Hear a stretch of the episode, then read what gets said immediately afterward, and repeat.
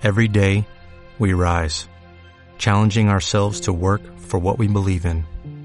At U.S. Border Patrol, protecting our borders is more than a job, it's a calling.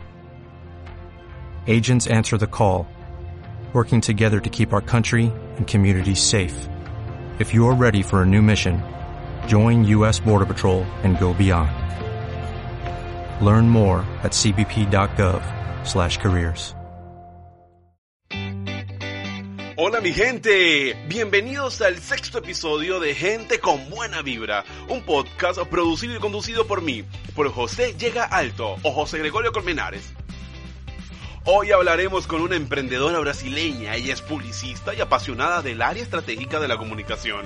Estudió publicidad en la Universidad Federal de Santa María, realizó un máster en emprendimiento para la creación de empresas en Portugal. Además, hizo un semestre de internacionalización en España, país en el que reside actualmente. Es fundadora de Flua, agencia de publicidad y marketing digital que opera en el sur de Brasil. Cofundadora de Boost Bootcamp, quienes ofrecen mentoría en línea y en tiempo real con actividades prácticas y grupales dejar su país natal y conocer nuevas culturas le ha permitido conectarse con personas de muchos rincones del mundo, experiencia que le ayudó a crecer mucho como profesional y por supuesto como persona. Con su carisma, con su talento y sus capacidades profesionales en el área de marketing y publicidad, conoceremos a Lisángela Santos y está aquí en Gente con Buena Vibra. Lisángela Santos, Bienvenida gente con buena vibra. Pues muchas gracias, encantada por estar aquí con vosotros. Qué bueno, me contenta muchísimo que podamos comenzar este sexto episodio, eh, bueno, con una persona que es experta en marketing y, y, y, estoy seguro que este podcast será de ayuda para muchos emprendedores. ¿Cómo estás? Estoy muy bien, me encantado de estar aquí y ya adelanto que soy brasileña, entonces algún poco mi acento es un poco distinto. Eh, intentaré hablar lo más despacio posible para que todos me comprendan y contenta de también estar pudiendo ayudar a otros emprendedores o personas que también quieren se arriesgar y aventurarse por el mundo de emprender. Así es, ¿cuánto riesgo hay que tomar cuando uno decide emprender?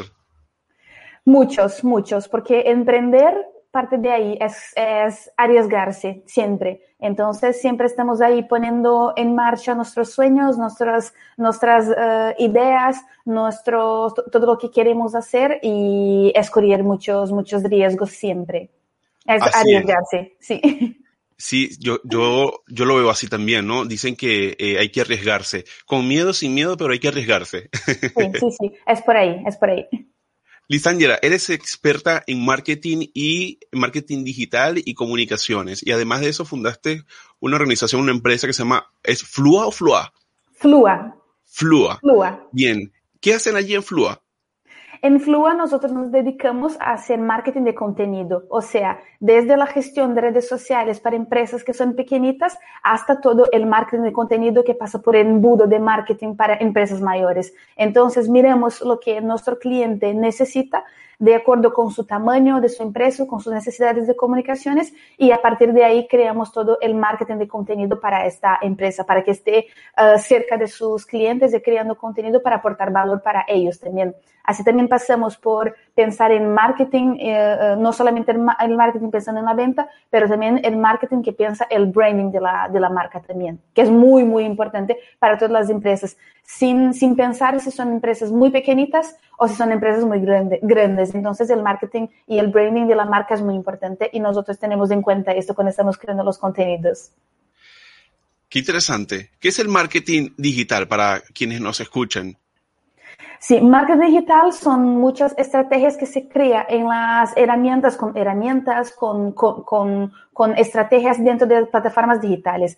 Puede ser uh, con, solamente con, con, la gestión de redes sociales, pero también hay estrategias que pueden ir más a fondo, como por ejemplo uh, gestión de SEO para una página web estar bien posicionada en, en el Google o como crear um, campañas que direcciona tráfico de, de, la, de las redes sociales para, para página web o crear campañas de email marketing para hablar con las personas. Entonces, el marketing digital es muy, muy amplio. Y dentro del marketing digital está el marketing de contenido, que es donde nosotros somos más expertos. Así es, son totalmente expertos en esa área, así es. Lisandra Santos, de verdad, un gusto que podamos conversar acerca de este tema que eh, nos toca mucho la fibra, sobre todo en estos tiempos, donde vemos eh, que las redes sociales están llenos de mucho, mucho, mucha información. ¿Crees tú que lo que está en redes sociales, no todo lo que está es bueno? Sí, eh, tenemos muchísimo contenido en las redes sociales. Eh, hay unas cosas que no, que, que, no aportan valor para nuestros clientes. Entonces, cuando uh, por la cantidad excesiva de informaciones que tenemos, también tenemos que tener el cuidado de cuando crear un contenido específico para nuestro, para nuestro público, que tenemos en cuenta qué dolor que, que tiene él, para que aportemos valor, porque si no, estamos siempre creando mucho, mucho, mucho contenido que no lleva información o que no sirve para nada para alguien. Tenemos que tener en cuenta que toda vez que estamos creando un contenido o hablando con las personas en redes sociales, o sea, cual canal que sea, estamos hablando con personas y esas personas muy probablemente tienen un problema y ese problema nosotros que, que vamos a solucionarlo. Entonces, cuando creamos cualquier contenido, tenemos tenemos que informar a las personas uh, y, y, llevar informaciones que de verdad aporten algún valor para ellas y que no simplemente sea solo una publicación para, para estar en, en las redes sociales. Claro, sí. Eh, ¿Cómo, de verdad que sí me pregunto eso, cómo se puede establecer esa comunicación con ese público que a veces, o que inicialmente es desconocido para uno, quien está en, sumergido en este, en este mundo, eh, y, y, y, a veces cuesta poder establecer esos lazos con las personas que te puedan creer, que puedan saber quién eres tú, qué, qué, qué, qué cuál es tu valor, eh, qué valor estás aportando y, eh, y qué ofreces también. Sí, en un primer momento, antes de empezar a crear cualquier contenido, las empresas y las personas que están haciendo la gestión del marketing de contenido para las empresas tienen que tener en cuenta y muy bien diseñado ¿Quién es este cliente con lo cual estoy me comunicando? Entonces, siempre empezamos a, a, a, pensar y planear el contenido pensando en un avatar. O sea, tengo que ver quién es la persona para cuál me voy a comunicar. Y tengo que comprender quién es esa persona, qué nombre tiene, qué edad tiene, cuáles son sus dolores, uh, cuáles son sus creencias, uh, cómo que yo dentro uh, de mi servicio puedo aportar algún valor para ella, cómo que yo puedo solucionar algún problema que ella tiene. Entonces, en primer momento tenemos que pensar y saber exactamente quién es el cliente y quién es este avatar con lo cual estamos nos comunicando. ¿Comprendes lo que es avatar? ¿Sí? Por la traducción literal sería la persona que, con la cual estamos nos comunicando. Así es. ¿Crees, crees tú que, o, o mejor dicho, ¿qué, qué tan importante es para los emprendedores, para quienes están desarrollando un proyecto de emprendimiento? ¿Qué tan importante es el marketing digital? Sí, eh, es muy importante porque hoy toda la gente está en las redes sociales o están en las plataformas digitales. Si mirarnos a algún años atrás, las personas veían televisión, pero ahora, además de ver televisión, que está también cayendo un poco la, la, audiencia de estas personas, hoy toda la gente está en la, en la, en, en la web. Si miremos hoy a nuestro alrededor, en nuestras burbujas, toda la gente tiene un smartphone, toda la gente está en una, al mínimo, una red social, toda la gente está se comunicando a través de WhatsApp, a través de Instagram, a través de LinkedIn. Entonces, las personas están en, la, están en las redes sociales, están en la, en la, en la web. Entonces, por eso que tenemos que crear contenido y estar cada vez más cerca de donde las personas están. Las, las marcas y las empresas tienen que estar donde su cliente está. Y hoy los clientes están en las redes sociales, están en la Internet. Y además, ahora en este momento que estamos, este proceso de digitalización uh, con el COVID fue mucho más acelerado. Entonces, si antes ya teníamos una gran presencia digital, hoy también las empresas no solo están se comunicando con su público a través de las redes sociales, pero que también están cambiando su forma de trabajar, utilizando también las redes sociales para, para trabajar o para vender más. Sí, sin duda alguna que eh, hubo o existe un crecimiento exponencial a partir eh, de esta pandemia en la que todos hemos estado sumergidos de, de muchísima forma y hay quienes han podido eh, sacarle partido, han podido sacarle provecho a, a, a esta realidad, ¿no? Que nos, que nos toca muy, muy de cerca. ¿Cómo, en, en qué tiene que pensar un emprendedor cuando quiere lanzar su producto por primera vez? Así, en un primer momento, como ya había dicho antes, eh, pensar quién es su cliente y dónde él está. Y después que, que se lanza este producto, uh, tú piensas en que, cómo que ese producto está aportando valor para, para esa persona. Y después que tú lanzas este producto, tienes que estar siempre pensando en, en mejorarlo. O sea, uh, hice un lanzamiento puse mi, mi, producto en marcha en, en, este, en este principio, pero tengo que estar siempre mirando a ver qué experiencia que este cliente está teniendo con este producto y cómo puedo me, me, mejorar este producto cada vez más. Entonces, lanzar un producto, de hecho, no significa que voy a ponerlo en marcha en el mercado cuando está completamente listo. Significa que voy a poner una prueba en el mercado empiezo con esta prueba, veo uh, cómo puedo mejorarla a través de, los feedbacks de mis clientes, de las personas que están utilizando y voy haciendo mejorías en este producto. Entonces, el principio es tener un producto mínimo viable para que pueda poner en prueba si este producto va puede ayudar a alguien o no. Y si no puede ayudar a alguien, significa que no, que no le va sentido tenerlo. Entonces, primero, primera cosa es tener un producto mínimo viable que se pueda ponerse en, en marcha para probarlo. Empecese por ahí. Bueno, saliéndonos un poco ya de, del tema técnico, ¿no? De todo lo que significa el marketing digital. Me gustaría saber más acerca de Lisangela. ¿Cómo ha sido ese proceso? O sea, entiendo que ya no vives en Brasil, que estás en este momento en España por razones profesionales, que ha sido como un despertar, un descubrir, de poder conectarte con otras culturas, de poder experimentar. ¿Cómo ha sido ese proceso? ¿Qué has descubierto en todo este largo eh, o este caminar en el que andas? Sí, fue un largo descubierto y bueno, eh, mi vida ha cambiado completamente desde que salí de mi país. Eh, yo he acabado la carrera en 2017, en enero de 2017, y justo en este mismo mes empecé con mi propia empresa. Cuando empecé con mi empresa, no, no, no tenía conocimiento de cómo hacer la gestión de esta empresa, porque yo fui formada para ser publicista. Entonces, Bien. hacer la gestión de una empresa, yo no, no sabía.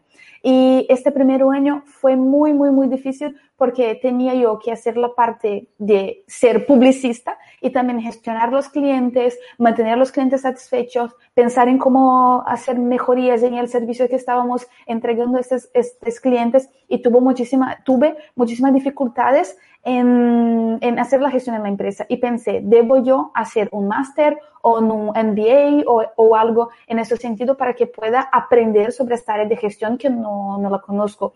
Y descubrí que había en Portugal un máster de eh, empre emprendimiento y creación de empresas. Y pensé, creo que este es el camino que donde además de poder tener una experiencia en otro país que me aportará muchísimo conocimiento, conocer otras personas, salir de mi país, um, y, y, hacer nuevas descubiertas, también podría aprender más sobre gestión. Y ahí vine para Portugal y estuve en Portugal por 10 meses, donde hice toda la parte presencial del curso y después descubrí que podría hacer un, una, un, un intercambio, un, que aquí me le, llamamos de Erasmus, entre la Universidad de Portugal y una Universidad de España. Y vine hasta Zaragoza para hacer una asignatura. Estuvo aquí seis meses y me gusté tanto del país que acabé quedando.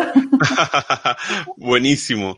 Qué, qué, bueno, qué interesante eh, lo que nos cuentas, Lisangela. Durante este proceso, en este periodo en el que has estado, eh, por supuesto, preparándote, ¿cómo nace Flua? Uh, Flua nació justamente porque antes de, de, yo acabar mi carrera, de, de, terminar mi carrera en 2016, estaba trabajando en una empresa de, marketing digital también, era una agencia de marketing. Y esta agencia, por cuestiones de gestión o por direccionamiento que ellos, uh, decisiones que habían tomado anteriormente, la agencia acabó uh, cerrando por, por, problemas financieros y toda parte de, de, gestión. Y mi socio, que mi socio hasta hoy, me, me invitó en aquella altura para hacer una sociedad, empezar una empresa. Yo era muy jovencita, tenía recién hechos 21 años Esto, sí, entonces era muy joven y pensaba, yo tengo que tener experiencia, yo tengo que trabajar en una gran agencia para poder después hacer la mía. Tenía ganas y, ya pensaba, siempre tuve esa, esa, esta vea más emprendedora, siempre fui así en todos los, en todos los proyectos que hice, pero uh, sentía que necesitaba tener más experiencia de vivir en otros, en otros uh, lugares antes de hacer mi propio negocio.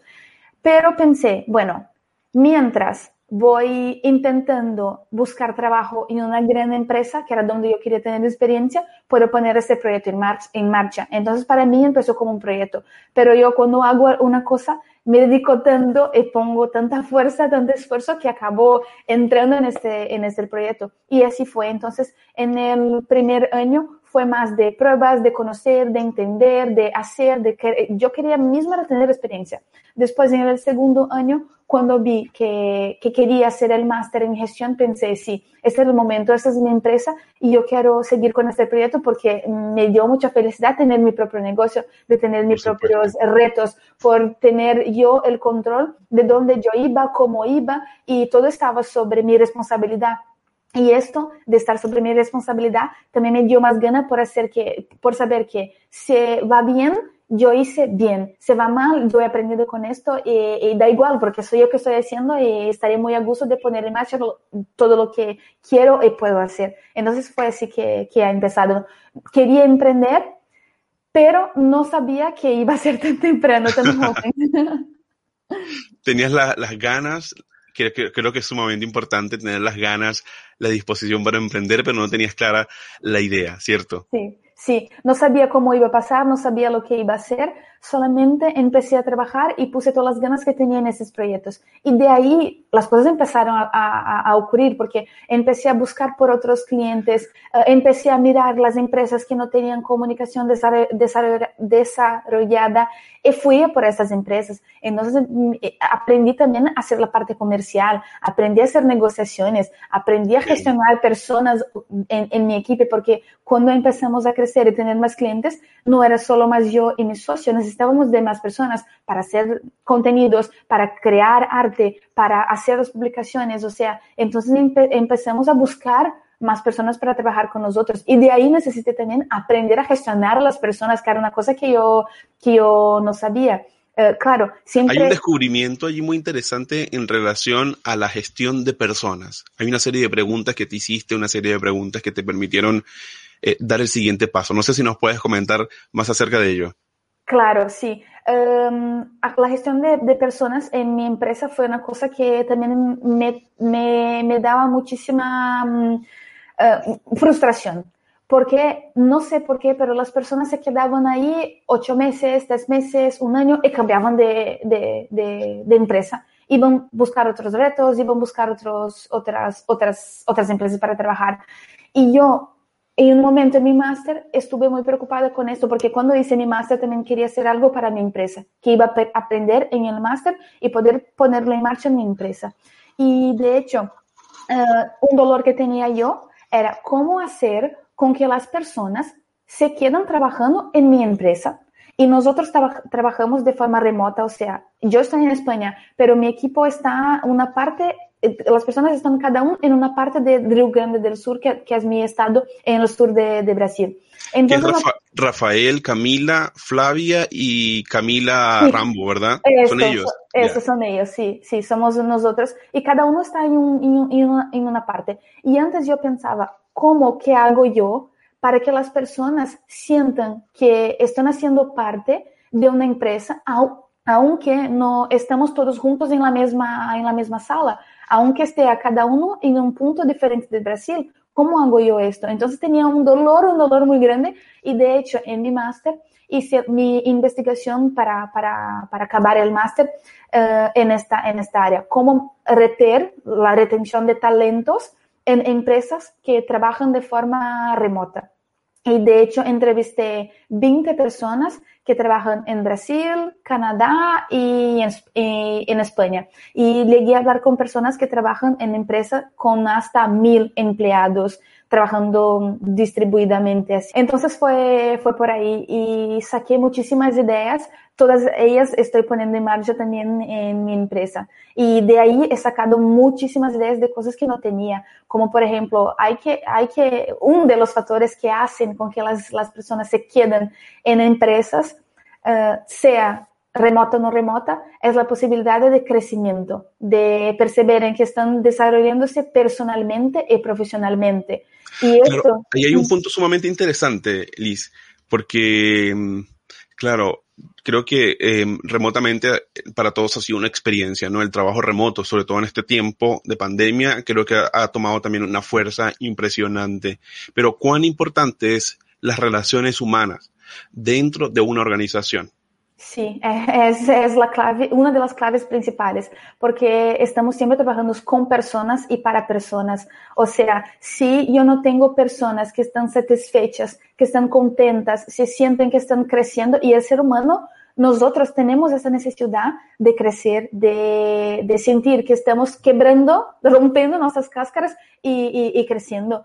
Entonces, si las personas no sienten que están creciendo, que están trabajando con, otra, con otras personas que pueden, a la, a, y, y, estas otras personas le pueden aportar valor, parece que no, que no crecen, que no se desarrollan. Entonces, por eso es que es muy importante esta visión más humana también entre las empresas, de saber que estamos trabajando con personas y que las personas quieren crecer, quieren aprender cosas nuevas y, y el ser humano tiene esa necesidad de crecer y aprender cosas nuevas. Entonces, es muy importante que las empresas miren para sus colaboradores, para las personas que trabajan, que trabajan con ellas, como personas que quieren crecer, desarrollarse, aprender cosas nuevas. Y por eso es muy importante esta, esta visión más humana. No son solo personas que están ahí para cumplir o para hacer un determinado trabajo. O sea, eh, las personas que sienten que van todos los días a la empresa y hacen lo mismo, se sienten que están paradas y en esas empresas no quieren quedar. Entonces tenemos que mirar para las personas que trabajan con nosotros como humanos que quieren crecer y no simplemente ejecutar tareas, ¿comprendes?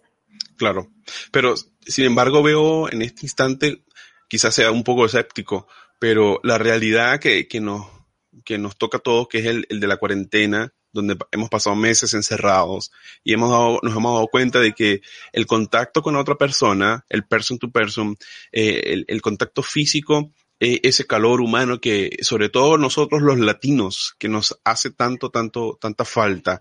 ¿Cómo, cómo ves el mundo de las empresas donde su personal, digamos, está desde su casa, trabajando desde su casa? ¿Cuánta conexión o cómo debemos nosotros quizás eh, cambiar nuestro modo de relacionarnos. Este es un punto muy importante porque incluso para mí que trabajé cuatro años completamente de forma remota, yo soy una persona que necesita mucho tener conexión, necesito hablar con las personas. Y después de la cuarentena, hasta entonces no, no había me planteado esto, pero después de la cuarentena empecé a sentir una, una necesidad muy grande de hablar con las personas físicamente, de ver las personas, porque yo estoy todo el día reunida a través de, con una pantalla, como estamos hablando tú y yo en este momento. Pero, en, um, pero a partir de algunos meses después empecé a sentir esta necesidad de hablar con gente, de ver personas. Y claro. el hecho de trabajar de forma remota y tener un equipo de forma remota no significa que yo voy a poner un despacho en mi casa y estar solamente ahí.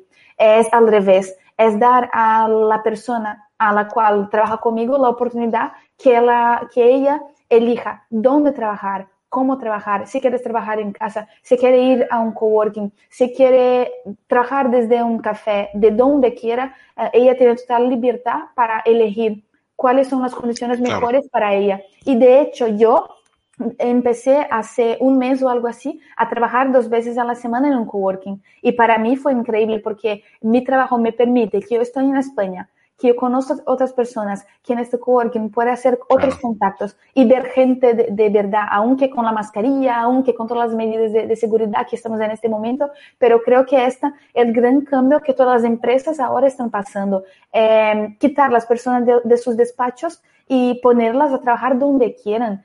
dar esa libertad para las personas que pueden elegir cómo trabajar, dónde trabajar, cómo se conectar con las personas. No necesariamente necesitan estar en una sala solamente con sus compañeros de, de trabajo. Pueden hacer conexiones con, con muchas otras personas de cualquier lugar del mundo. Esto para mí es increíble. Y qué bueno que de todo lo malo que sacamos de, de, de, la cuarentena y del COVID es que has acelerado este proceso de hacer un cambio en cómo las personas piensan sobre la gestión de las empresas y dar esa libertad a sus, a sus empleados de poder elegir dónde y cómo trabajar.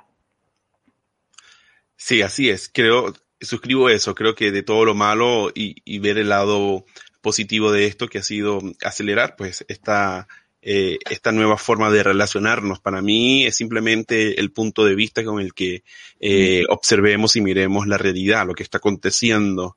¿Cómo podemos encontrar valor? Perdón, ¿cómo podemos nosotros aportar valor desde esta realidad? ¿Cómo podemos nosotros como organización, como empresa, eh, como persona, como marca, cómo, cómo podemos aportar valor? ¿Valor para nuestro cliente o para nuestro empleado? Muy bien para nuestros clientes y para nuestros empleados? Vale, creo que para nuestro cliente eh, cada vez más facilitando, dando facilidades para ellos contactarem con nosotros. Uh, o sea, antes para tú hacer una compra por la internet, hasta, yo que sé, 10 años, era muy más difícil, las personas no confiaban en este proceso. A, a, medida que esto fue creciendo, las personas empezaron a confiar y cada vez más ahora está más digital. Entonces ahora que las personas están más uh, abiertas a utilizar el digital, nosotros tenemos que dar facilidad a nuestro cliente a contactarnos vía WhatsApp o Messenger, o sea lo canal que sea, o sea a través de nuestras páginas web, o sea, no sé, uh, a través del email. El canal no, no, no, no, es lo más importante, lo importante es que uh, aprovechar este momento que nuestro cliente, aunque uh, tenga 18 años o tenga 60 años, están más acostumbrados a utilizar los, la, las redes sociales y, la, y toda la, la, comunicación digital y a aportar una facilidad para ellos nos, nos contactar y mejorar cada vez más la experiencia con ellos a través de los medios digitales. Es así que yo veo que podemos aportar valor para nuestro cliente aprovechando la situación actual. Para nuestros empleados, eh, solo para finalizar, para nuestros empleados, creo que, que podemos uh, enseñarles a utilizar mejor también las, las, plataformas digitales y aportar valor para ellos, dejando con que ellos elijan dónde trabajar y cómo trabajar. Sí, a propósito de ello, ¿cómo a nuestros clientes nosotros podemos brindarles seguridad?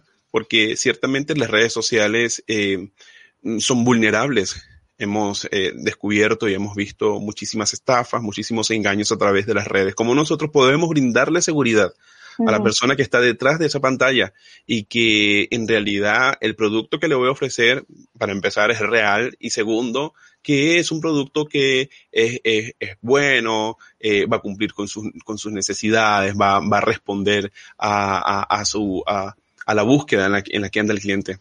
Uh hoy hay muchas políticas de privacidad que, que, tenemos nosotros que estamos trabajando con marketing a dejar claro para nuestro cliente que estamos utilizando cookies y que él está haciendo todos los pasos que está dando en la internet está siendo gestionado. Y creo que las personas ahora están comprendiendo que sí, que utilizamos la, las informaciones de cómo navegan y cómo utilizan la Internet para crear contenido personalizado y cosas así. Entonces, uh, en primer momento, es tener una comunicación clara con el cliente. Es que él uh, sepas que, um, que como está navegando, tenemos sus datos y vamos a utilizarlos de, de, alguna, de alguna manera. No, no podemos hacer ilusiones o, o, o, no decir para ellos la, la verdad. Entonces empezamos por ahí. Y cuando lanzamos un producto, la mejor forma del cliente ver valor y saber que es un producto bueno y de calidad es poniendo, por ejemplo, algún, algún case o algún cliente que ya haya utilizado y que pueda decir que fue bueno, por ejemplo. Hay muchas formas de, de enseñar que un producto es bueno o no. Uh, Hablan pero, de marketing de influencers. Sí, también. ¿Será pero, eso?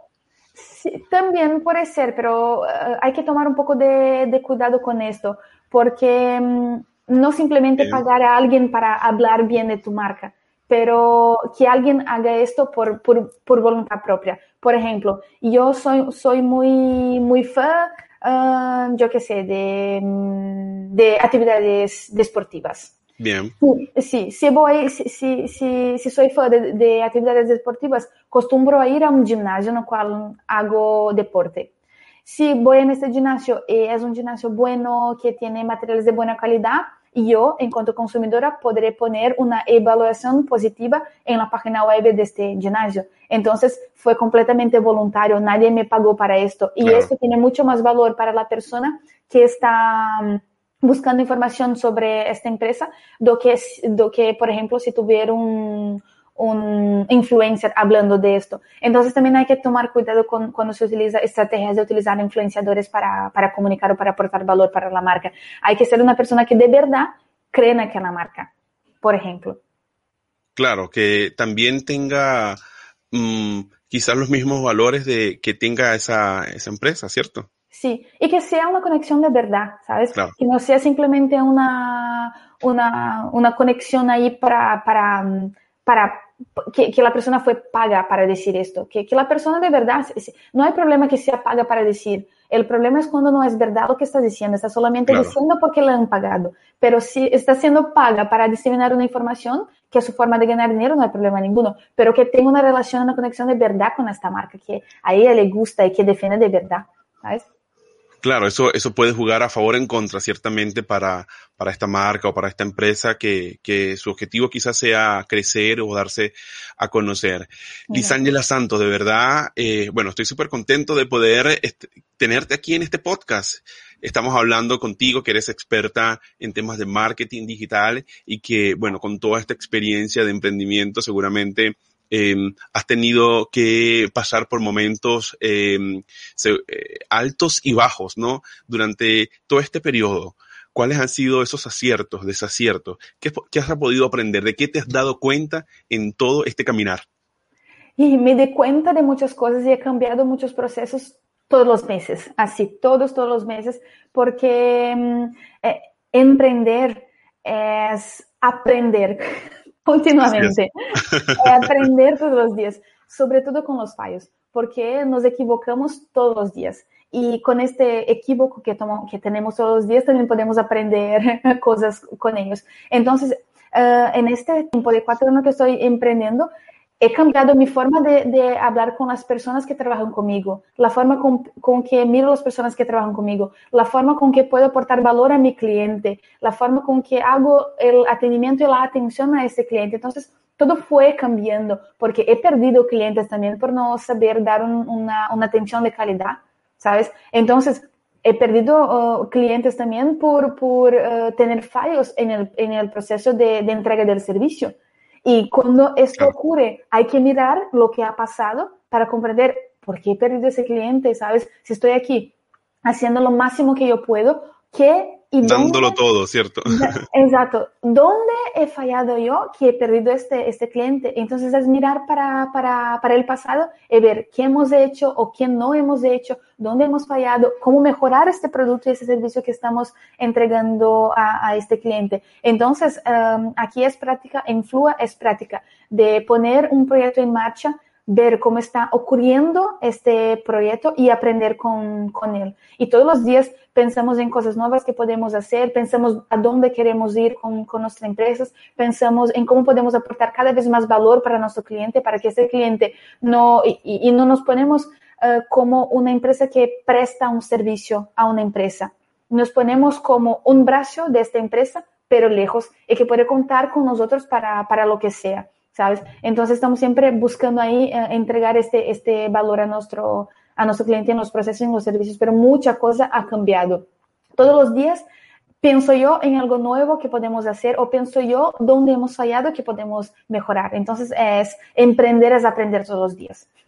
Totalmente. Estoy muy de acuerdo contigo y, y, y creo que eso es eh, un elemento necesario a, a, considerar para quienes estamos comenzando a emprender o para quienes están desarrollando ideas, ¿no? El, el, uh -huh. el, el hacer, darse la pausa para reflexionar, mirar atrás, qué, -huh. qué, qué, ha sucedido y de, de, los errores simplemente aprender, verlos como una forma de aprendizaje. Ese siempre uh -huh. es, es, uno de mis lemas, ¿no? De, de, los errores, verlos como, como, como una forma de, de aprendizaje. Liz, ten, también eres cofundadora de, de un Duxbot.com, algo así, ¿no? Quienes ofrecen sí. mentoría en línea, en tiempo real, ayudan sí. a, a, a, otros a modelar su idea de negocio, ¿sí? Sí, Adux es un proyecto que nació aparte porque conocí en el máster un compañero de clase que es muy apasionado también por el emprendedorismo, eh, por, por, emprender. Entonces pensamos, ¿cómo nosotros podemos ayudar más personas a emprender o crear sus propias empresas? Porque la mayor dificultad de las personas es que, por ejemplo, yo fui, aprendí en mi carrera a ser publicista, no aprendí a gestionar una empresa. Entonces, cuando quise poner en marcha un proyecto, tuve muchísima dificultad. Y es esto que vemos en el mercado, porque hay muchas personas que son fisioterapeutas o que son fotógrafos o que trabajan con arte o que trabajan con ingeniería mismo, pero quieren empezar sus negocios y no sabes por dónde, porque tienen conocimiento de la parte técnica, pero no saben cómo poner un proyecto en marcha y validarlo esta idea sin necesitar grandes inversiones. Entonces, nuestro objetivo con este proyecto era, y es aún um, en tiempo real, uh, en, completamente indirecto, ayudar un grupo de personas a, a utilizar su idea o sea, ha, planeado una idea, a ponerla en marcha en estas 16 horas que estamos ahí con ellas. Entonces pasamos por todas las etapas del proyecto, desde quién es el cliente, um, cómo aportamos valor para ese cliente, link canvas hacemos también, pasamos por la parte financiera, cómo gana dinero, en fin, todas las partes básicas de la gestión de, de, empresas y siempre con tareas que son poner la mano eh, en práctica. Uh, o sea, no simplemente yo hablando con ellos, pero desde el principio en que empezamos a pensar en su idea de negocio que ya pueden ir, ir poniendo en práctica, uh, haciendo todas las tareas para que al final de la, de la, de la actividad salgan de ahí listos para, para poner el proyecto en marcha ya. Y fue así que, que ha empezado esta, esta idea. Claro, totalmente lo esencial para comenzar para quienes tengan una idea, pero que no tengan cómo, eh, por dónde empezar, que tengan simplemente la idea, pues eh, pueden contar contigo para desde, desde cero em, a dar, darle forma, darle vida. Em, eh, creo que creo que es el proceso fundamental para poder materializar ese, ese proyecto que, muchas veces nace o por una necesidad, nace por una, por una idea, porque un amigo te, te dio eh, una idea también o porque alguien te lo dijo, en fin, pero lo, la base, lo fundamental, pues es básicamente lo que hacen ustedes. Qué interesante. Mm, un poco como para, para ir eh, finalizando, ¿qué tan importante son las alianzas estratégicas? ¿Qué tan importante es trabajar en equipo durante durante el proceso de creación, durante el proceso de lanzamiento, durante el proceso de, eh, un emprendimiento. Eh, las alianzas estratégicas son fundamentales porque, por ejemplo, yo soy dedicada a hacer marketing digital, pero tengo clientes que necesitan de una página web y yo no soy, no, no tengo en mi empresa alguien que desarrolle la parte de programación. Entonces tengo yo una otra empresa que con esta alianza estratégica que tengo con ella, todos los proyectos paso para él y él, todos los proyectos que vienen de, clientes que llegan hasta ellos, pasan para nosotros. Entonces es así que se crea una alianza estratégica entre empresas y entre negocios. Además, cuando estás empezando um, tu, tu, tu negocio, necesita tener otros brazos que tú solo no es capaz de, de, de, de, asegurar todo. Entonces, tener otras empresas, otras personas que te pueden aportar y te ayudar en cosas que tú no tienes competencia, harás con que tu proyecto se ponga en marcha antes y que tú tengas la capacidad de ponerlo en marcha, porque muchas veces no tenemos brazos para hacer todo lo que necesitamos. Entonces es ahí que las alianzas estratégicas pueden nos, nos ayudar. Y siempre cuando pensamos en alianza estratégica, tenemos que pensar en yo Uh, voy a aportar algo a esa persona y no solamente a esa persona a mí. Entonces hay que pensar que hay un cambio ahí para que sea de verdad una alianza buena para, lo, para las dos partes. Entonces es muy importante. Desde mi punto de vista, es fundamental que tú tengas alianzas estratégicas eh, eh, eh que, que, te pueden ayudar a poner tu, tu proyecto en, en, marcha. Liz, ¿cuáles son los desafíos de, que tienes de aquí en adelante? Tanto tú como persona, como profesional, pero también eh, Flua. Sí, uh, bueno, tengo muchos retos todos los años, siempre me planteo a mirar el próximo año que va a seguir y lo que voy a hacer, uh, porque siempre tengo que tener un direccionamiento para dónde voy. No acostumbro a hacer planeamientos muy largos, en plan 5 claro. años, pero siempre hago un planeamiento del año en cuanto a persona y en cuanto profesional. Para Flua este año tenemos un reto muy, que es un reto muy, muy desafiador. uh, queremos triplicar el nuestro número de, de, facturación y doblar el número de clientes, porque ahora está en la, es el momento que en estos cuatro años vimos desarrollamos nuestro producto, desarrollamos nuestro servicio y seguimos así siempre, pero ahora está en el momento de crecer en cuanto, en cuanto a empresa, o sea, tener más, más, más ingresos. Y ese es nuestro reto principal para, para Flua. Para Dux estamos haciendo un, una nueva estructuración de nuestro modelo de negocio, que empezamos así en directo, como he, he hablado para vosotros, pero ahora detectamos un nuevo nicho de, de mercado y estamos yendo a, a, por ello. Entonces, este año también estamos trabajando con otras estrategias porque hemos cambiado el modelo de, de negocio. Y personal, entonces este año uh, mi meta personal es estudiar más, aprender, aprender un poco más uh, gestionar mejor mis horarios, porque yo tuve muchísima dificultad en cuanto a persona en estos últimos dos años y medio en, en gestionar mi, mi, tiempo de, mi tiempo libre y mi tiempo de trabajo. Claro. Porque como estoy en una, con cuatro horas de antelación de Brasil, acababa trabajando sí. muchísimo más. Entonces sí. trabajaba por la mañana, por la tarde y por la noche. Y una cosa que los emprendedores tienen en mente es que para emprender y para tener éxito, éxito, tiene que trabajar muchísimas y muchas horas. No, esto estoy cambiando también mi forma de pensar. Tiene que ser productivo en las horas que hay que ser. Y, y, y, trabajar lo mejor que pueda dentro de aquel, dentro de, aquel, de, de aquel tiempo que estás planeado. No necesita estar trabajando 7 horas, 24 horas, 7, eh, 24 horas, 7 días en la, en la semana. Entonces también estoy cambiando un poquito mi chip en relación a esto para tener una vida más, más, más sana y una relación cada vez mejor. Es que yo también soy una persona muy curiosa, entonces estudiar me gusta muchísimo, ver vídeos uh, de contenidos que me, que me gusta también es algo que hago siempre, pero también hay que tener un tiempo ahí de, de descanso en esto porque si no tu cabeza no, no, no puede ser creativa si no tienes un poco de, de descanso también. Entonces es un chip que estoy intentando cambiar este año como meta personal. claro, eh, organizar los tiempos personales creo que es fundamental, ¿cierto? Totalmente. Eh, sobre todo, como lo dices tú, para, para tener eh, posibilidades de, de, de, crear, ¿no? Además okay. que la mente siempre está allí, cuando uno tiene una idea, la mente está allí dando, dando, dando vueltas y a veces es importante como darse, echarse a un lado para que esa, esa idea pueda crecer, para que, sí. para que puedan eh, surgir más elementos que puedan ayudar. De verdad que súper interesante todo lo que nos cuentas, Liz. Liz Ángela Santos, ¿dónde te podemos ubicar? Uh, me, me, ubicar en redes sociales, como dices. Que... Sí, sí, sí. Donde, donde, aflúa, donde podemos conseguir, donde te podemos contactar, donde ah, la gente que te está escuchando, eh, que quiere escribirte.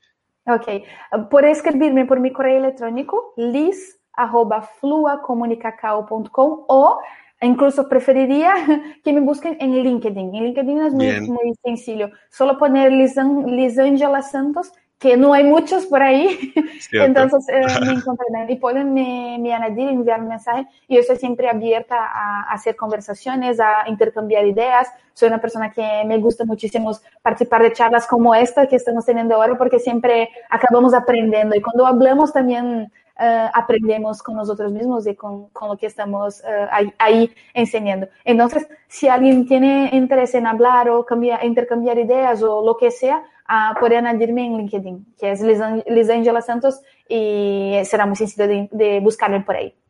Muy bien, allí tus coordenadas. Sí. Liz, gracias por estar eh, aquí, por ser parte de la gente con buena vibra. Así que espero que nos podamos volver a encontrar y que podamos seguir eh, creciendo y seguir aportando valor en todo lo que significa emprender, poder ayudar a otros también a emprender. José, yo que agradezco por la invitación, estoy muy contenta en poder estar aquí y tener hablado un poquito. Pido perdón por mi español que aún está. Ha sido en... perfecto, yo lo he escuchado, lo he entendido todo. Ay, muy bien, pues perfecto. Así también uh, aprendo un poquito más a, a el español y estoy muy, muy contenta de poder estar aquí hablando con vosotros y estoy abierta en una próxima oportunidad. Siempre que quieras, estoy disponible para hablar, intercambiar otras ideas de otros temas, sino de marketing, uh, también de emprender, sea lo que sea, estoy siempre disponible porque son temas y son cosas que me gustan y me encanta hacer. Entonces, muchísimo uh, gracias por tener invitado y deseo cada vez más, uh, más éxito para, para gente con buena, para el canal Gente con Buena Vibra. Así es, recibe desde acá un fuerte abrazo, un beso Y nos vemos entonces en una otra oportunidad. Claro. de los Santos, en Gente con Buena Vibra. Hasta luego. Adiós. Chao. Esto fue Gente con Buena Vibra. Recuerden suscribirse y recomendar el podcast. Yo soy José Gregorio Colmenares y nos escuchamos en un nuevo episodio. What if you could have a career where the opportunities are as vast as our nation, where it's not about mission statements, but a shared mission? At U.S. Customs and Border Protection, we go beyond to protect more than borders, from ship to shore, air to ground cities to local communities, CBP agents and officers are keeping people safe. Join U.S. Customs and Border Protection and go beyond for something far greater than yourself. Learn more at cbp.gov/careers.